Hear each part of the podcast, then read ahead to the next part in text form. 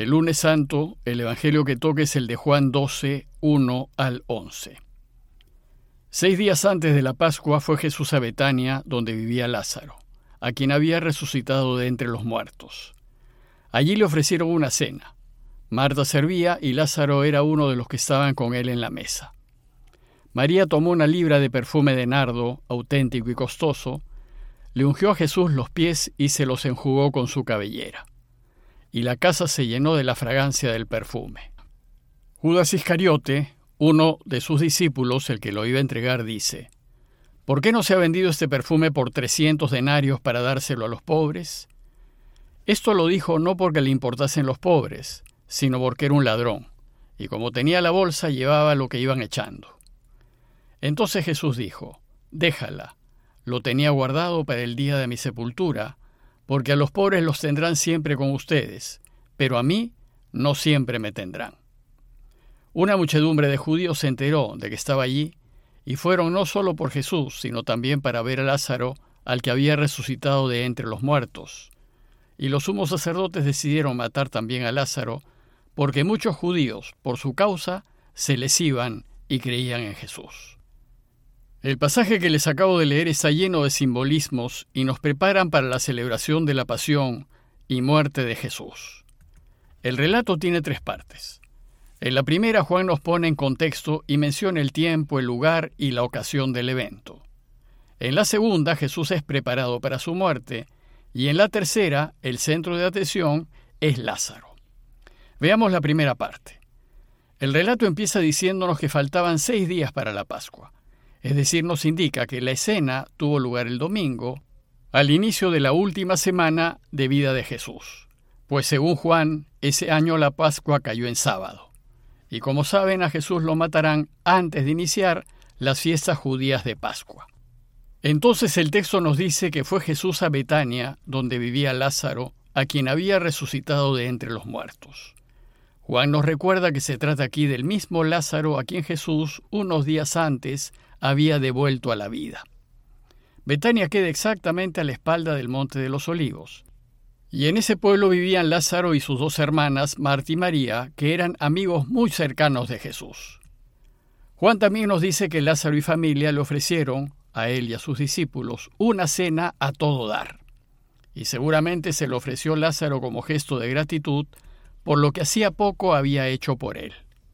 Y el texto nos dice que Marta servía y Lázaro era uno de los que estaban con él en la mesa. Marta siempre aparece como la hermana servicial y hacendosa, preocupada por las cosas de la casa, mientras que María, que entrará después en la escena, es quien se preocupa de escuchar a Jesús. Probablemente la cena que le habían preparado era un banquete al estilo romano, en donde los invitados estaban recostados en divanes, pues así es más fácil entender cómo es que María le pudo haber perfumado los pies a Jesús. En la segunda parte del relato, que es la más larga, Jesús es preparado para su muerte. Esa segunda parte tiene a su vez tres momentos. El primer momento es el gesto de María. La escena en donde una mujer le lava los pies a Jesús aparece en los cuatro evangelios, y los evangelistas la adaptarán en función de sus objetivos catequéticos. En Marcos y Mateo fue en una cena ofrecida por Simón el leproso antes de su Pascua y no aparece el nombre de la mujer. En Lucas fue en casa de Simón el fariseo y la mujer es una pecadora pública. Y en Juan, que es el texto de hoy, fue en casa de Lázaro y la mujer es su hermana María. Dice Juan que durante la cena, María hizo algo muy inusual, pues tomó una libra de perfume de nardo auténtico y costoso, le ungió a Jesús los pies y se los enjugó con su cabellera. Esto ciertamente era muy inusual por el aparente derroche de un perfume auténtico y costoso, pero era más inusual especialmente por secarle a Jesús los pies con sus cabellos. Pues aquí María rompe con las convenciones culturales judías y se suelta el cabello, y según las costumbres, una mujer decente no se soltaba el cabello en público, más bien debía andar con la cabeza cubierta. También es de suponer que Lázaro ya había aplicado el gesto de cortesía a Jesús, que era hacer que un esclavo o una mujer de casa le lavase los pies para quitarle el polvo del camino y se sintiese más cómodo. Según Juan, aquí lo que hizo María fue completar la atención a su huésped, untando los pies del Señor con el ungüento del perfume. Pero cuánto habrá sido el derroche de perfume, que Juan nos dice que la casa se llenó de la fragancia del perfume. Así sucede cuando hacemos algo por Dios. Nuestro entorno se llena con la fragancia del perfume de nuestras obras, y esto se puede percibir. Lo que hizo María fue un gesto de profunda gratitud hacia Jesús, un gesto que brotó del amor inmenso que le tenía, pues cuando uno ama de verdad, no hay límites ni cálculos. A quienes amamos le damos todo lo que podemos sin medirnos. De la misma manera, solo si amamos a Dios profundamente, seremos capaces de darlo todo por Él. Pero si no estamos enamorados de Él, mediremos y le daremos de lo que nos sobre. El segundo momento de esta segunda parte es el fastidio de Judas. El gesto de María le produjo tanto fastidio a Judas, el que lo iba a entregar, que dijo, ¿Por qué no se han vendido este perfume por 300 denarios para dárselo a los pobres? Recordemos que el salario diario de una persona era un denario, y si el perfume costó 300 denarios, su valor debió equivaler a unos 300 días de trabajo. Entonces para Judas lo que hizo María fue un verdadero desperdicio. Y el argumento para justificar su crítica fue, hubiese sido mejor dárselo a los pobres. Juan aclara con una nota que esto lo dijo no porque le importasen los pobres, sino porque era un ladrón, y como tenía la bolsa, se llevaba lo que iban echando en ella. Según Juan, lo que a Judas le importaba era el dinero y no los pobres. Y se escude en los pobres y los usa como excusa para aparentar, para justificarse y así quedar bien. Desgraciadamente lo mismo hacen muchos de nuestros políticos hoy en día pues quienes viven interesados en las cosas materiales no entienden ni están de acuerdo con las decisiones que toma el corazón. Para ellos, este tipo de donaciones generosas son decisiones irracionales. Quien dona, en cambio, es movido en su generosidad por su amor a Dios. Y en el tercer momento de esta segunda parte, Jesús sale en defensa de María. Déjala, dice Jesús. Lo tenía guardado para el día de mi sepultura pues era costumbre en Israel que al difunto se le perfumase antes de sepultarlo.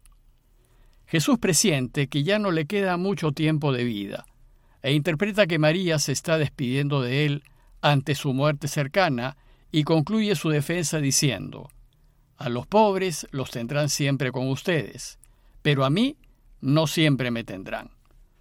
Ahora que Jesús no está físicamente con nosotros, nuestra primera preocupación han de ser los pobres, pues lo que hagamos por ellos, lo hacemos por Jesús. Finalmente, en la tercera parte del relato, el centro es Lázaro. El texto concluye con la decisión de los sumos sacerdotes de matarlo. Dice el texto que una muchedumbre de judíos se enteró que estaba allí y fueron, no solo por Jesús, sino también para ver a Lázaro, al que había resucitado de entre los muertos. Como sucede en los pueblos pequeños, cuando se ofrecía una gran fiesta, todos los que iban eran bienvenidos. Por tanto, además de los invitados, se aparecieron muchos curiosos, no solo para ver a Jesús, sino especialmente para ver a Lázaro, al que había vuelto a la vida. El problema fue que a causa de Lázaro, muchos creyeron en Jesús, y esto es lo que sucede cuando vivimos una vida consecuente. Muchos gracias a nuestro ejemplo de vida, van a desear también seguir a Jesús. Por eso es tan importante ser consecuentes y vivir lo que predicamos. Lázaro representa aquí a todos los cristianos a quienes con sus obras dan testimonio de Jesús. Y quien da testimonio de Jesús se vuelve muy peligroso para el mundo, pues como ya sabemos, el mundo siempre buscará deshacerse de él. Por eso dice el texto que los sumos sacerdotes decidieron matar también a Lázaro, porque muchos judíos por su causa se les iban y creían en Jesús. Lázaro resultó ser una víctima inocente del camino de Jesús, pues lo único que hizo fue mostrar su enorme gratitud hacia aquel que lo había rescatado de la muerte. Lo mismo puede suceder con nosotros. Pues si a raíz de nuestra enorme gratitud por todo lo que Dios ha hecho y hace por uno, vivimos como Él quiere, debemos ser conscientes de que tal vez suframos la suerte de Lázaro. Como conclusión, los invito a reflexionar en lo siguiente. ¿Qué tan grande es mi amor por Jesús? ¿Qué tanto lo quiero? ¿Cómo devolverle todo el bien que me ha hecho? ¿Estoy dispuesto, como con el perfume, a derrochar mis bienes para servirlo? ¿Estoy dispuesto a dejarlo todo por Él? Y segundo, y por la manera como vivo, doy testimonio de Jesús, vivo como Él quiere que viva, es decir, siempre a la luz de la verdad, siempre defendiendo la verdad y siempre del lado de lo que es justo? Pues si vivimos así, debemos ser conscientes de que el mundo buscará hacernos la vida difícil. ¿Estamos dispuestos? En esa Semana Santa que estamos empezando, Pidamos por aquellos que por querer vivir como Jesús propone, pasan estrecheces, dificultades y pérdidas, a fin de que Dios les compense dándoles pronto la añadidura prometida. Parroquia de Fátima, Miraflores, Lima.